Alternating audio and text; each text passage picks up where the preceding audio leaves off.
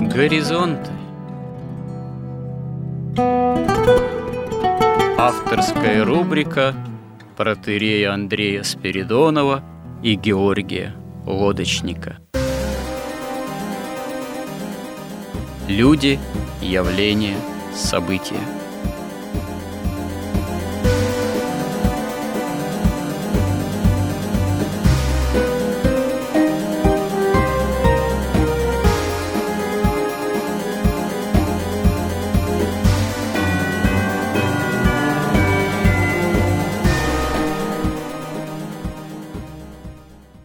Добрый день, уважаемые радиослушатели. В эфире радио «Благовещение» и в нашей постоянной рубрике «Горизонты» я, протерей Андрей Спиридонов и мой добрый постоянный собеседник Георгий Лодочник продолжаем наши смысловые, словесные изыскания в области понимания, формулировок, связанных с христианским миропониманием – это важно, это необходимо, чтобы иметь нам, современным христианам, действительно ясное понимание, осознание, что с нами происходит, с нами в окружающем мире в том числе. И чтобы вооружаться, ну, так можно еще дополнительно сформулировать именно христианской осмысленностью самого нашего бытия.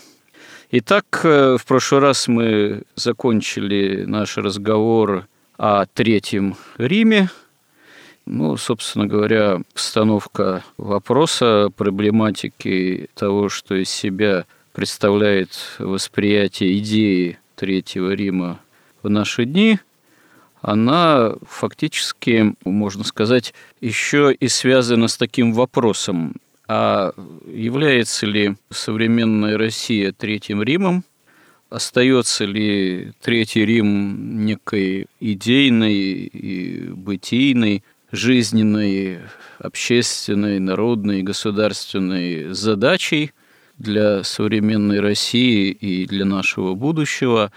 А насколько вообще сама идея Третьего Рима, она была уже осуществима в нашей истории – и не является ли сама по себе эта идея еще и некой задачей на будущее, которая могла бы продолжать оставаться некой христианской в идейном отношении важнейшей целью, как построение такого с прицелом на будущее устроение жизни, которое было бы не просто благом общественным, для самого народа в теперешний момент его существования, чтобы это было благом и каким-то и социальным, и обществом христианской справедливости, но и чтобы это было благом и нравственно в духовном, ну, в том смысле, что это подразумевало бы такое устроение жизни, которое было бы, в принципе, для человека, для народа спасительным. Это не означает, что надо всех силой загонять в Царство Небесное или там в храм, или понуждать к какому-то определенному образу жизни строго христианскому, что нужен какой-то там домострой.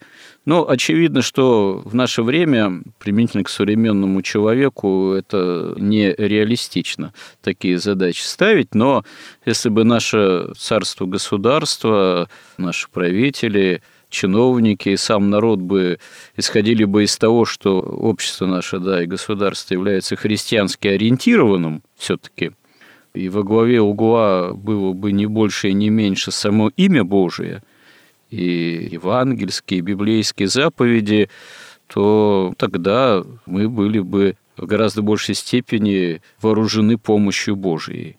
Нам бы в большей степени сопутствовала благодать, и это было бы, повторюсь, и нравственным, духовным и общественным благом. Но не то чтобы эта задача совершенно утопическая, и это все выглядит фантастично, но очевидно, что наше общество, народ и тем более наша элита правящая, она совершенно к такой идейной постановке вопроса скорее не готова. и даже этому активно сопротивляется, потому что, очевидно, они нутром это чувствуют, что это станет очень серьезным препятствием для осуществления прежде всего хищнических, корыстных, потребительских интересов, которыми, собственно говоря, на протяжении последних десятилетий наша элита и жива, ну и не только элита, а достаточно значимая часть народа. Ну вот происходящие драматичные события, вот эта война, в том числе, не в последнюю очередь, она внесла коррективы довольно существенные. Так или иначе, общество, царство, наше государство, народ часть народа, по крайней мере, лучшие, глубинные, так сказать, оказались перед задачей все-таки как-то мобилизовываться. В какой-то степени это и происходит, но идейное основание, обоснование, идейная подоплека всего этого происходящего, некая идейная же парадигма и цели, они остаются для общества и народа не вполне понятными, не вполне ясными и не вполне и сформулированными, и не вполне продекларированными. В этом, собственно говоря, и проблема. Вот продолжим разговор обо всем этом. Итак, собственно говоря, Третий Рим. Повторюсь, что идея Третьего Рима, если ее кратко сформулировать, ну, это идея, в общем-то, катехона, еще древняя и древнехристианская.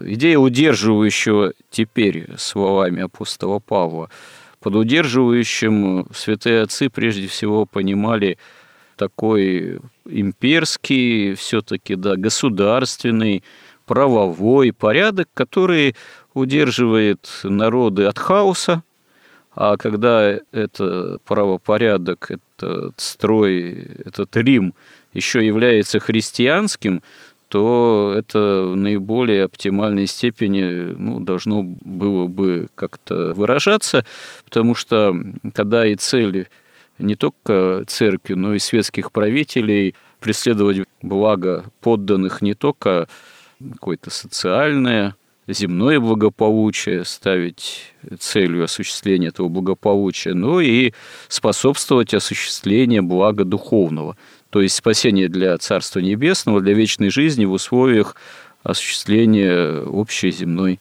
жизнедеятельности. Э, собственно говоря, в этом смысле и идея Катехона, удерживающего как идея Рима, она долгое время и осуществлялась и имела место быть. И здесь даже дело не в первом, втором или третьем Риме. Собственно говоря, жители еще первого тысячелетия от Рождества Христова на протяжении этого тысячелетия, может, даже и более чем ровно тысячи лет, они даже и не думали, что они живут во втором там Риме, и что будет какой-то третий Рим.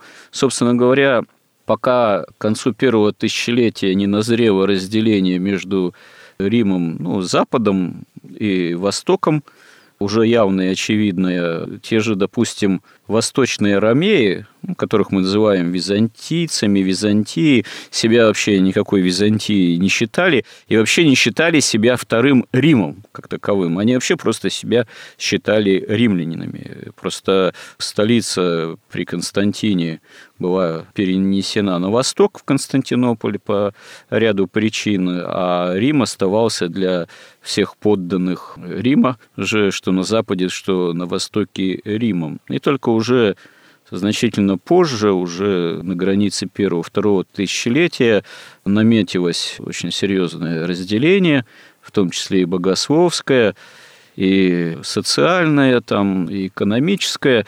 Там были разные причины. Сейчас не будем в эту тематику углубляться.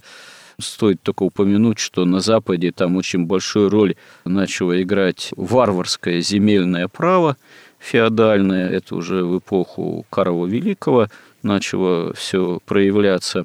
Я, собственно говоря, сейчас к чему говорю? А к тому, что идея катехона, как вот единого-то царства, она, начиная с этого времени, начала подвергаться такой своего рода эрозии.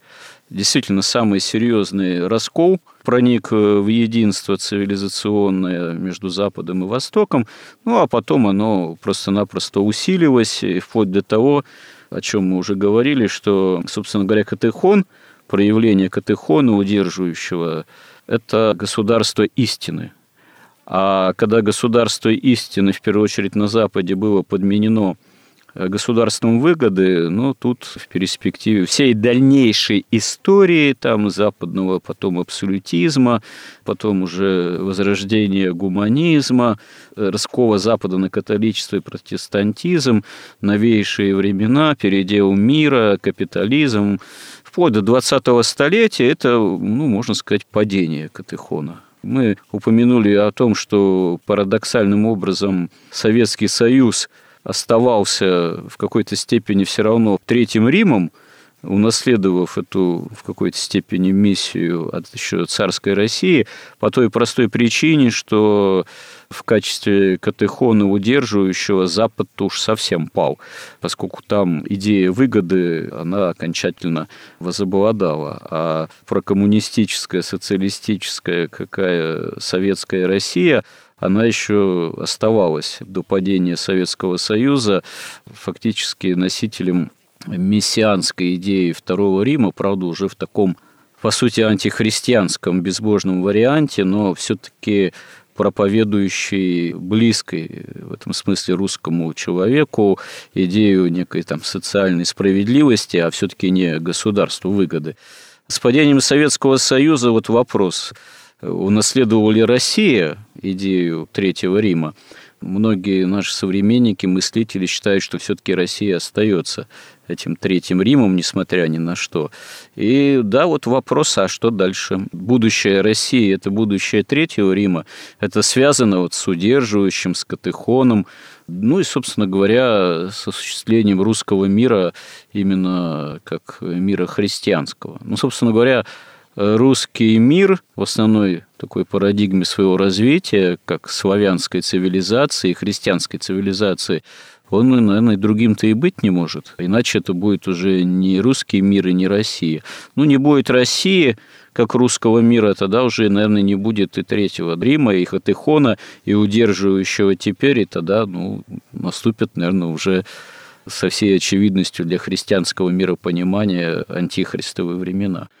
Действительно, чего нам в этом смысле чаять, какие есть э, чаянием современного христианина препятствия, и не является ли применительно к современным условиям идея Третьего Рима все-таки утопией? Или это наше будущее, на которое мы можем иметь упование? Ну, я бы начал вот с чего.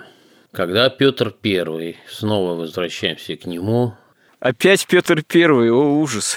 Реперная точка, выражаясь современным дурацким языком. Никуда от него не денешься. Да, такая переломная точка. Да, он подменил русскую идею «Москва – Третий Рим», подменил, что Москва – это не до Европа, которая должна стать Европой. Он обезглавил церковь, унизил ее, сделал департаментом, просто государственным, после чего аристократия, особенно молодежь, стала сверху вниз смотреть вообще на церковь и считать, что и церковь, и, в общем-то, и православие – это такая для темного народа как бы религия. Они начали искать истину то есть государство истины сохранялось, они стали искать истину, ну, во-первых, на Западе, во-вторых, среди каких-то оккультных магических теорий, течений, там очень сильное распространение получило масонство, но отчасти это масонство было таким как бы карнавальным, просто такие как бы ряженые, но отчасти оно было самым настоящим. Но вот одним из таких результатов вот этой вот подмены, вот этой подмены идеи русского государства, подмены русской идеи, стало то неожиданное такое обстоятельство, что в государстве, в нашем, политика стала это одно, а вера – это другое. То есть вера – это что-то именно по заветам, так сказать, масонским, что вера – это частное дело каждого, что это домашнее такое дело, да, а политика – это политика. Мы говорили о том, что да, истина и вера, они бескомпромиссны, а политика – это результат всегда какого-то компромисса, потому что политика – это искусство возможного. Но у нас произошло такое как бы явление, что политика наша стала, она действительно проевропейской, во-первых. Во-вторых, политика стала политикой выгоды. То есть политические решения принимались не исходя из требований веры, требований, то есть в чем заключалась, казалось бы, по первой идее задачи вообще государства. Это укреплять удерживающего и бороться с адептами тайны беззакония. Вот эта как бы миссия, она совершенно выпала просто из поля зрения вообще всей нашей власти, еще царской, после Петровской. Вот мы, если сравним, например, какие выборы делал, скажем, Александр Невский, он не пошел на сделку с Западом, он не стремился стать частью Запада, он не искал какой-то политической целесообразности, чтобы за счет веры укрепить как бы государство. То есть он прямо делал выбор, что вера первична, и в интересах веры, в интересах сохранения вот этой миссии, исполнения миссии удерживающей, он принимал решения. То и Петр I, и после Петра I решения принимались уже, во-первых, для того, чтобы как бы войти в этот состав Европы, дорасти до Европы, ну и такие чисто территориальные приобретения совершать, развивать вот эту, так сказать, имперскость, то есть увеличивать влияние вот этой империи, чтобы было достаточно здраво. Но выпала вот эта вот задача борьбы с адептами воплощения тайны беззакония и укрепления вот, исполнения миссии удерживающего. В результате произошло что? Что, в принципе, вот эти вот, так сказать, каменщики Вавилона, или как их назвать, не знаю, у них как бы и названия-то нет, настолько они как бы неуловимы, да, они Российскую империю использовали просто в своих интересах. Вот, например, за последние там 110 лет Россия трижды воевала, русские трижды умирали, шли на смерть, на войну ради того, чтобы англосаксы одержали победу над Германией. То же самое произошло с Наполеоном. Опять Россия легла костьми, чтобы защитить Британию. С одной стороны, это, конечно, Германия и Франция проявляли ну, какое-то особенно Германия, какую-то удивительную тупость раз за разом.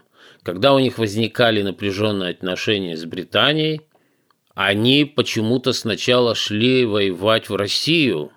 Они считали, что нужно сначала победить Россию, а после этого уже начинать разбираться э, с Великобританией. Ну, это, кстати говоря, не столь мудрено. Почему так? Э, ресурсы – Гитлер, например, он совершенно очевидно э, хотел разделаться с Россией, чтобы обеспечить себе тылы, ресурсы для войны потом с англосаксами, с Англией. И, можно сказать, мотивация такая, она неоднократно и повторяется в истории войн с Россией. Да, но я думаю, что тут еще огромное влияние оказывает вот это европейское, немецкое высокомерие им кажется все время русские, там же все-таки мы говорили о русофобии, да, русских же они не считают полноценными европейцами. Им все время кажется, что это легко пойти в Россию победить ее. С одной стороны. С другой стороны, политика царского нашего правительства, ведь вот смотрите, Наполеон предлагал Александру Первому воздержаться вообще, то есть участвовать в блокаде Британии, и он готов был тогда не нападать на Россию, а заняться Британией. Но почему-то царское правительство решило, что Наполеон опаснее, чем Британия. Почему оно так решило? Потому что оно вообще не оперировало вот этими понятиями удерживающего и тайны беззакония. Потому что Наполеон, это он сам как бы отчасти боролся вот с этим там ростовщичеством, восстал против него, против вот этих масонских скрытых всяких лож, тайных обществ он как бы был в этом смысле на нашей стороне. Это англосаксонский мир, Голландия, они проникнуты всем этим. И поэтому мы просто воевали с подменным врагом. Да? Мы фактически воевали против себя, против своих собственных глубинных, подлинных, таких мистических и религиозных интересов. Если бы мы оставались вот этой парадигмой Александра Невского, конечно, мы бы понимали, что наш главный враг – это как раз англосаксы. И это такой враг, он, так сказать, онтологический. То же самое с Германией. Там же Фридрих, вот этот император германский, да, он же уговаривал Николая II, по-моему, просто не участвовать в Первой мировой войне. Он тоже отказал, и по той же самой причине, потому что хотел получить Босфор и Константинополь, ну и вообще неизвестно по какой.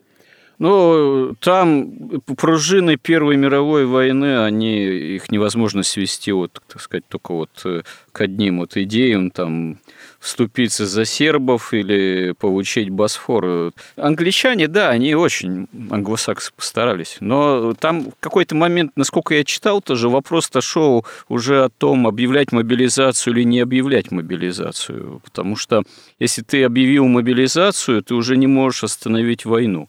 А если ты не объявил мобилизацию всеобщую, а другие страны уже успели ее объявить, так сказать, и провести раньше тебя, то ты уже рискуешь рискуешь э, войну проиграть, не успев ее начать толком. Там был сложный все-таки достаточно механизм ну, конечно, сложный, потому что вот у этих каббалистов там и каменщиков этих у всех, у них же горизонт планирования столетия, а они там не пятилетия, не внезапные решения. А ведь как произошло, что Россия Николая II вступила в войну против своего, так сказать, онтологического союзника на стороне своего онтологического врага. Ведь этим занимались ведь эти же враги, да, вот те же англосаксы, Британия, она за 40 лет начала этим заниматься до войны. Они же ведь провели огромную работу. Вот эта вот идея спасать братьев славян, все это портило отношения с Австро-Венгрией, а после этого с Германией – После этого все связи постепенно на протяжении десятилетий экономические с Германией разрывались. И от кредитов немецких мы отказывались, и немцы переставали их давать. Мы переключались на французские кредиты, которые намного хуже были. Потому что немецкие кредиты, на немецкие деньги немцы строили производство в России, а французы отгружали готовую продукцию, готовые там пушки, машины, которые были хуже немецких. То есть это целые, создавались партии, англофилы там всякие, которые там в Тургенева, там, в «Отцах и детях», и везде они, да, или там родители Набокова, он в своих дневниках описывает, какие они были свои, англофилы, и он тоже англофил, когда он оказался на Западе в Америке, написал дневники. То есть это все огромная кропотливая работа. Но вот эти каббалисты, они понимают, что делают – они понимают свою задачу. Эта задача у них на протяжении тысячелетий решается последовательно, целенаправленно. И вот эти масоны все, они же веруют. Абсолютно. Там же ведь жесткая иерархия. Это темная иерархия, но она абсолютно жесткая. И человек, которого недостаточно веры, который ее недостаточно как-то доказал, его не посвящают на более высокий уровень посвящения. А если вдруг заподозрят, что он веру утратил – его же просто ликвидируют, и все. Не просто выгоняют, а ликвидируют. А у нас вот этот скачки против храма в Екатеринбурге. Но там же скакали крещенные люди, считающие себя верующими. Если бы масоны вдруг скакали против какого-то масонского там дела, да, они бы были ликвидированы немедленно вместе со всем своим потомством. Знаете, я думаю, тут тоже это все не всегда такой прям показатель, кто скачет. Скачет обычно меньшинство, а не большинство же. Кто-то же подсчитал на том же Майдане, например, на Украине 2014 года. Там же, если посчитать э, процент от общего числа населения, кто скакал и устраивал эту самую революцию, он же достаточно незначительный. Это же не весь народ там скачет. И, как правило, те, кто скачет, их организовывают.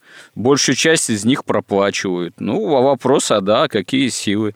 Вопрос, а что эти силы, они так легко это могут все организовать в этом царстве-государстве, а где сами власти, а где правоохранительные органы, а где тайная канцелярия, а где жандармерия, так сказать. Или это ее же агенты тоже скачут в том числе. Как до революции же среди самих же революционеров Даже еще и до революции было ясно, что агентов тайной охранки среди самих революционеров было тоже предостаточное количество. Но только там непонятно было, куда эта охранка смотрела и не запуталась ли она вообще в этих самых своих агентах, потому что, может быть, это были двойные, тройные агенты. Они там и нашим, и вашим работали. Тут я имею в виду, что организация всякого рода революций, протестов, э, митингов и так далее, особенно в наше время, да не только в наше время, это, как правило, уже совершенно не так, что действительно простой народ возмутился и вышел. Это все очень требует, как правило, являет внутри себя достаточно хитрую организацию и кем-то же и проплачивается в том числе. Но у нас были даже передачи на эту тему. Мы говорили, что единственный революционер – это сатана. Все остальные – это полезные идиоты, включая всех вот этих масонов и каббалистов. Но это жесткая темная иерархия. Там железная дисциплина, она работает, так сказать, абсолютно эффективно. Вопрос-то в том, где светлая иерархия, которая должна противостоять. Она хоть и светлая, но она ведь иерархия. То есть для этого, во-первых, руководство должно понимать основные цели, что мы удерживающие, это самое первое, самое главное должно быть. Они должны понимать своего врага, что это не Германия, а это вот эти тайные общества, вот это тайна беззакония. Это первый должен быть какой-то элемент. Вторых, мы должны все-таки отличать верующих от полуверующих от совсем неверующих. Апостолы даже запрещали есть вместе с неверными. Отличать как будем? Каким прибором мерить степени веры или благодати? Есть такой благодатомер, так сказать, знаете, иногда ты сталкиваешься порой с людьми или с человеком конкретным, который по всем внешним признакам он, значит, воцерковленный, все, и практикующий христианин, но при этом он, как говорится, может быть больным на голову не всегда различишь, так сказать, сходу. Или он, может, ни на что все равно не способен, так сказать, по жизни, хотя и в храм ходит. Вот. Критерием этого развлечения что должно являться и как его осуществлять в таком случае? Тут вопрос ведь не в том, чтобы мы должны всех различить, да, вопрос в иерархии. Вот, например, у нас там очень высокопоставленные люди открыто заявляют, что они вообще там каббалисты. Да у нас, скорее всего, среди большинства высокопоставленных людей настоящих христиан вообще крайне мало. У нас вообще в стране крайне мало христиан. Именно потому, что у нас как бы такое понимание, мы вот после этого советского периода привыкли, что у нас большинство неверующих. У нас тоже ведь вот эта проблема, что вера наша – это домашнее дело. Мы пришли на работу, никакой веры.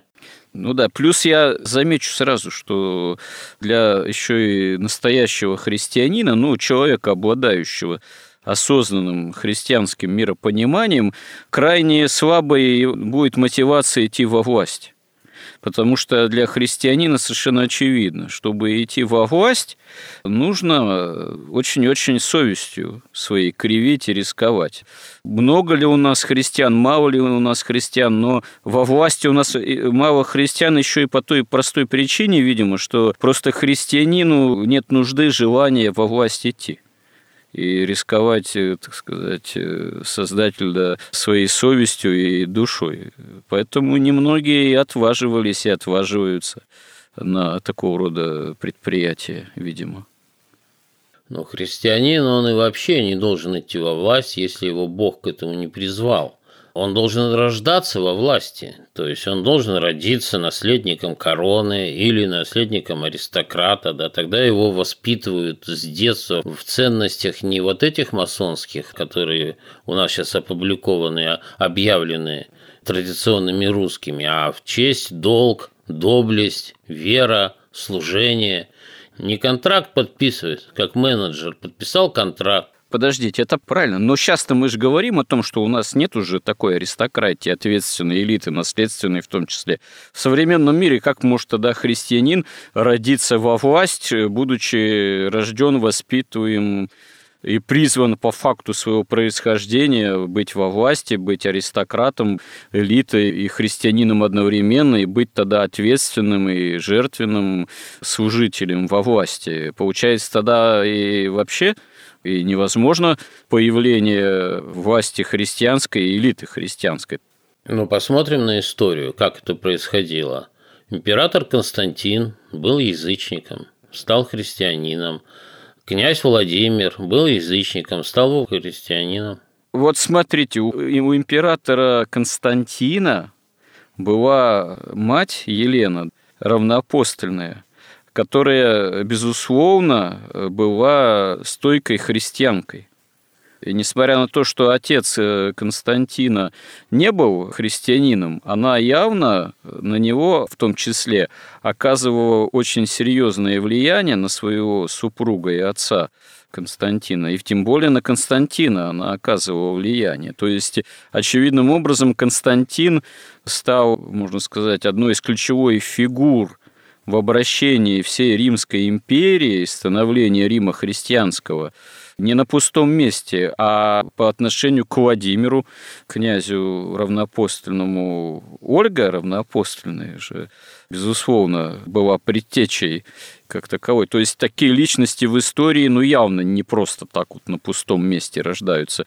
Был таким вот язычником закоренелым, а потом раз чудесным образом э, обратился и стал христианином. Да, элемент чуда всегда имеет место быть. И мы знаем, что и Константину было явление чудесное, знамени крестного пред его битвой решающей с Максенцием там этим но чудо должно быть воспринято правильным образом.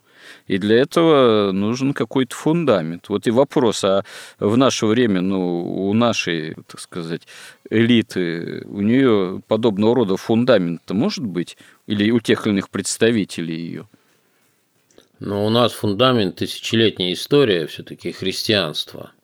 И потом ведь и князь Владимир, и император Константин, они, когда вступали в христианство, избирали христианство, они же были поставлены в сложные условия войны, там, политического выбора, выживания.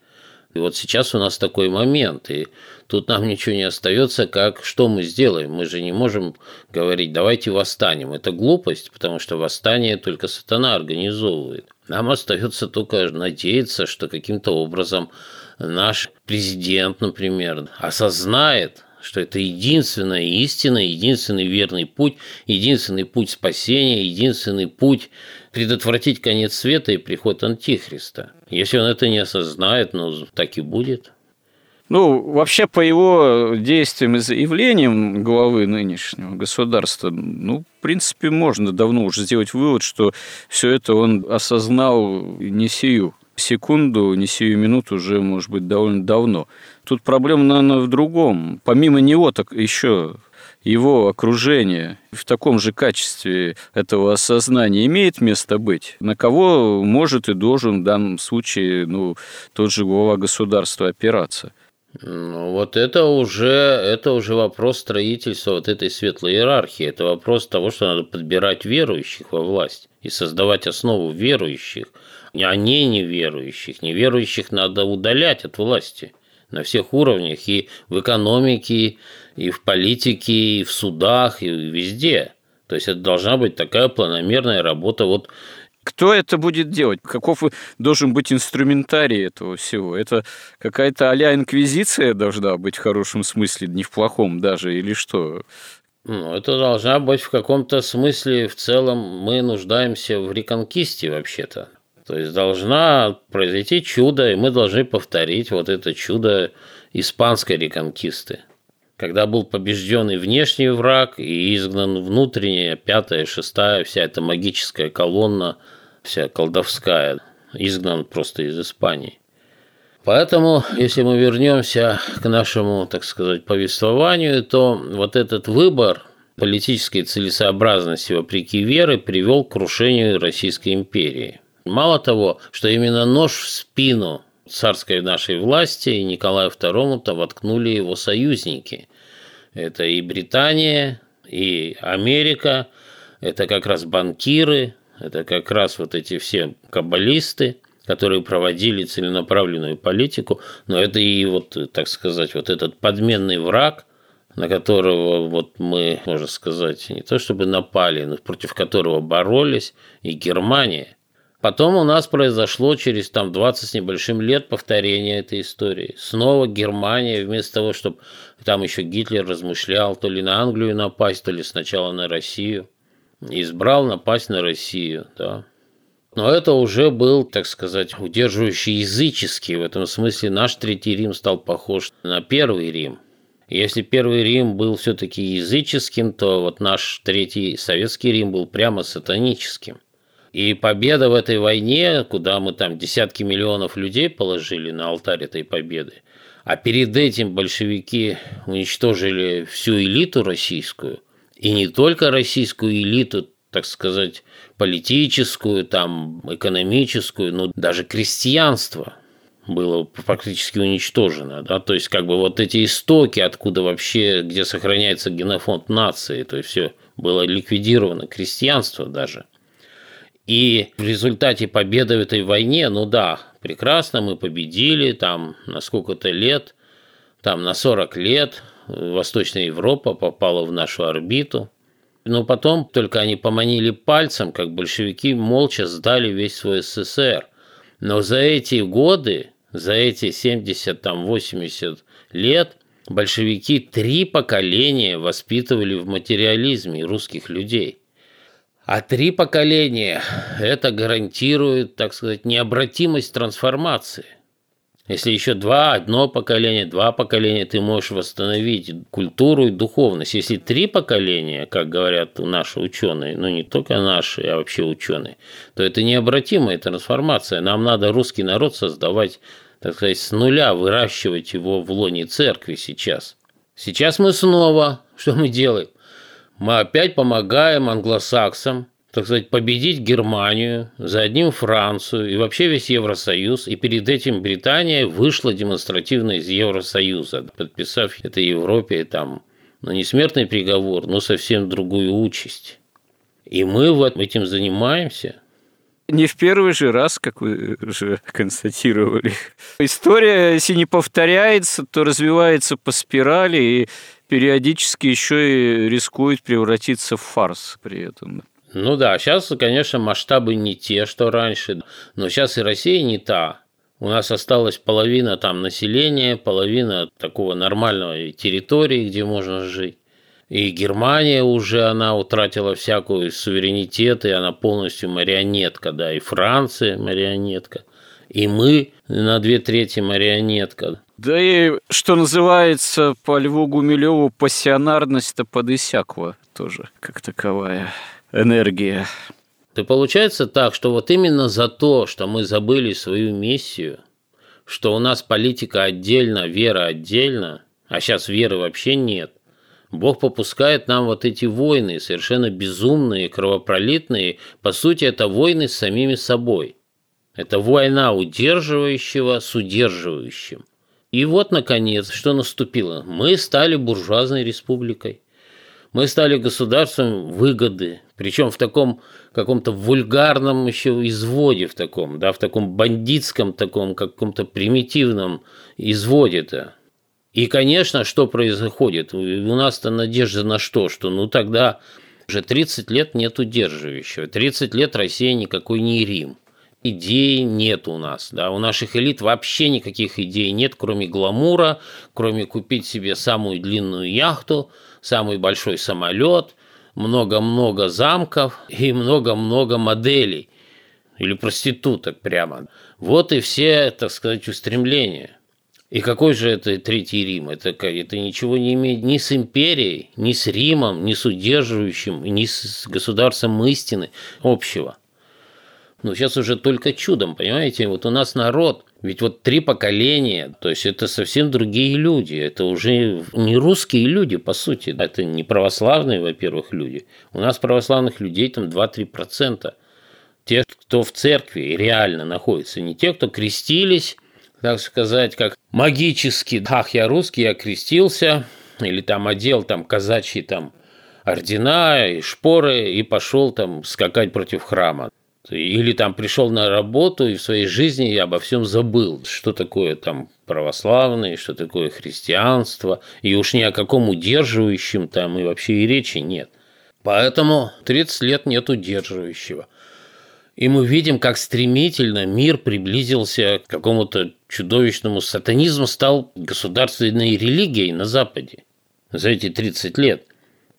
Ведь все-таки этот процесс шел медленно в Европе. Тут за 30 лет произошло то, что там тысячу лет прежде надо было Европе, чтобы опуститься на столько уровней духовных. Поэтому все, как пел Высоцкий, все висит на волоске. И это все очень серьезно. А четвертого Рима не будет. Вот ведь в чем дело-то. Если мы не возвратим себе эту миссию, не станем снова государством истины, не возвратим себе подлинные христианские, а не масонские вот эти вот ценности, ну, завтра нас создадут единую базу цифровую, повесят ошейники цифровые, и все. И будем есть котлеты из тараканов.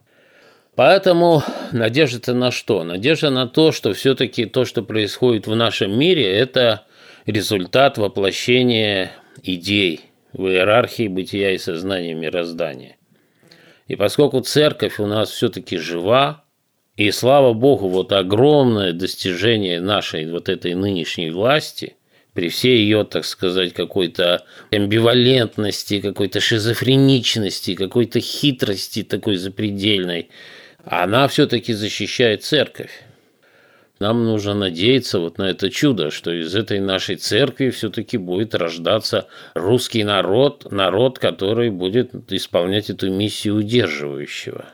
И вот эта война, в которую мы вошли, вот понимаете, казалось так, что ага, война, значит, Россия восстала как удерживающий против вот этой тьмы каббалистической – все, сейчас начнутся реформы, сейчас мы подчиним себе Центральный банк, сейчас мы там подчиним себе Министерство финансов, систему образования, да, все себе подчиним, изменим школьную программу, у нас будет другая культура, уберем всех вот этих вот воров и жуликов, всех этих олигархов отодвинем и, может быть, обратно национализируем то, что они украли у народа. Это же война. Это тут можно делать вот все эти реформы. Но мы не видим ни одной реформы. Мы даже не смогли довести до конца простую идею продавать наши ресурсы за рубли. У нас все зависло на половине. У нас полностью остановлены все реформы. Но, как некоторые же говорят аналитики, война-то война, но не вполне до конца война, потому что торговля с Украиной и Западом все равно продолжает иметь место быть. Поставки газа же через Украину основными остались в Европу. И за транзит газа мы платим воюющей стороне, да, то есть прямые денежные отношения остаются, несмотря на войну. Потом многие тоже указывают, что, с одной стороны, вроде как ведутся классические действия военные вполне, а с другой стороны, много всяких странностей. Почему одно делается вроде как полагается во время войны, а какие-то другие вещи не делаются или явно намеренно упускаются, или как сами же участники этой войны или кто ее освещают, говорят о том, что, допустим, по сути, наши военные сами говорят, что ни одной важной позиции они не оставили, будучи прямо выбиты с этих позиций. Только по приказу. По приказу, естественно, сверху. Отступали, отходили, оставляли там, ну, вплоть, как известно, до Херсона и так далее. То есть во всей этой войне э, много очевидных странностей за которыми, видимо, стоят интересы, опять же, определенных групп, элит, деньги, какие-то, видимо, тайные договоренности и так далее и тому подобное. То есть, если тут, как говорится, говорить о понятиях, договариваться, обсуждать понятия, то это получается какая-то немного недовойна в классическом смысле. Если говорить да, о реформах, то получается, что это не до реформы. Если это мобилизация должна быть экономическая, то она тоже какая-то частичная, видимо, только не до.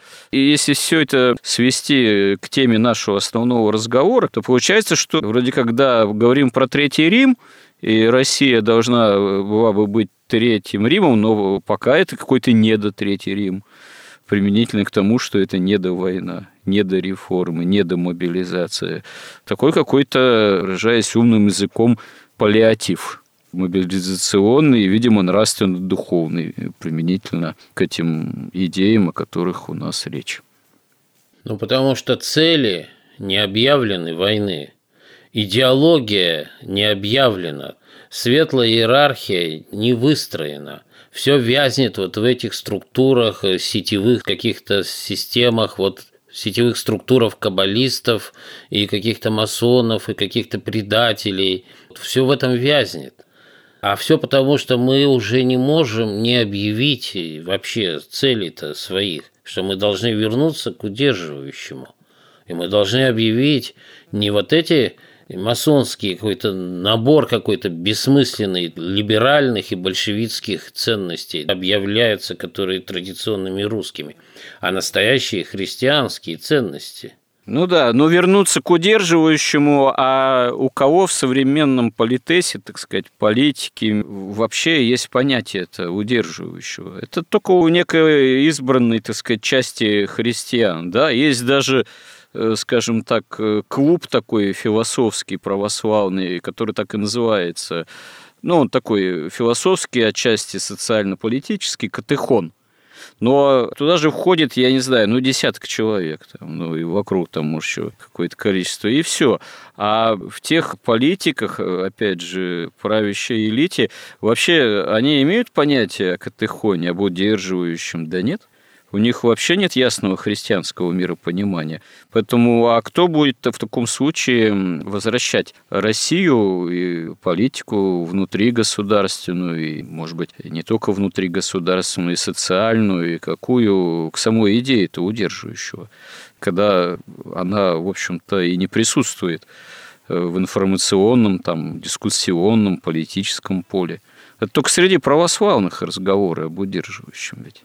Но вот эта война, она должна вынудить высшее наше руководство, высшие элиты, что там есть еще чистого и честного, если есть, сделать какой-то выбор окончательный, какой-то решающий выбор, потому что в таком состоянии мы не можем выиграть войну. Мы не воюем, и не сможем начать воевать, и не сможем ее закончить. То есть, видимо, пока петух не клюнет, мужик не перекрестится. Это печально, потому что за все это будет платить народ своими жертвами. Тут надо, чтобы еще был и мужик, и петух. Нет, живой петух, вот он, пожалуйста, вот Украина, совершенно сошедшая с ума, сведенная с ума вот этими каббалистами. Вот, пожалуйста, она клюет и клюет, но наш мужик главный никак не перекрестится. Будем надеяться, что все-таки перекрестится. Ну хорошо. На этой оптимистической ноте боюсь, что надо наш эфир завершать.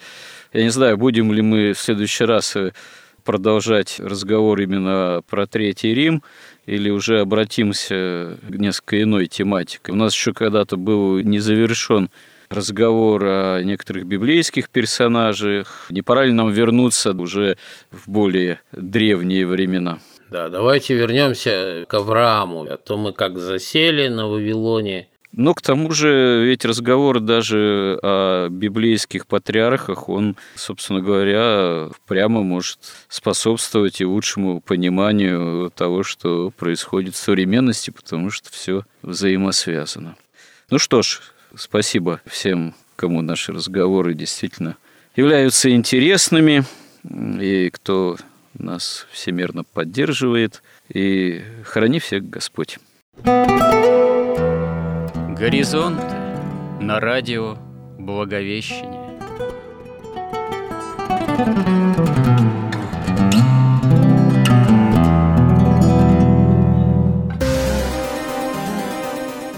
Разговор вели протерей Андрей Спиридонов и Георгий Лодочник –